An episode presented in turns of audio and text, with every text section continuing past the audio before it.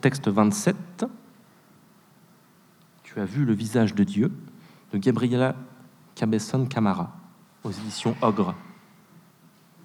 La lumière rase le sol, en détache des particules de poussière qui s'élèvent en colonne au milieu des pièces nues. Des sillons de fourmis soulignent les fissures de la dalle. Une mouche se heurte au carreau, bruyante, obstinée. Certains volets ont été laissés ouverts, d'autres sont bien fermés. Mais les fentes des persiennes suffisent pour que s'avancent des rayons qui, peu à peu, s'étendent. Balaient le salon et les longs vestibules y tracent des reliefs, des présences. Un projecteur sur une scène où il ne manque qu'un corps, le sien, son dos courbé, sa main épaisse, qui épousait si bien la coudoir du fauteuil quand il était assis, ramassé sur lui-même, son crâne chauve, faisant face à la fenêtre bleue, quand il se tenait là, en ces heures précieuses du matin, puis du soir où il se félicitait de n'avoir lié sa vie à aucune autre, pas d'épouse, pas d'enfant.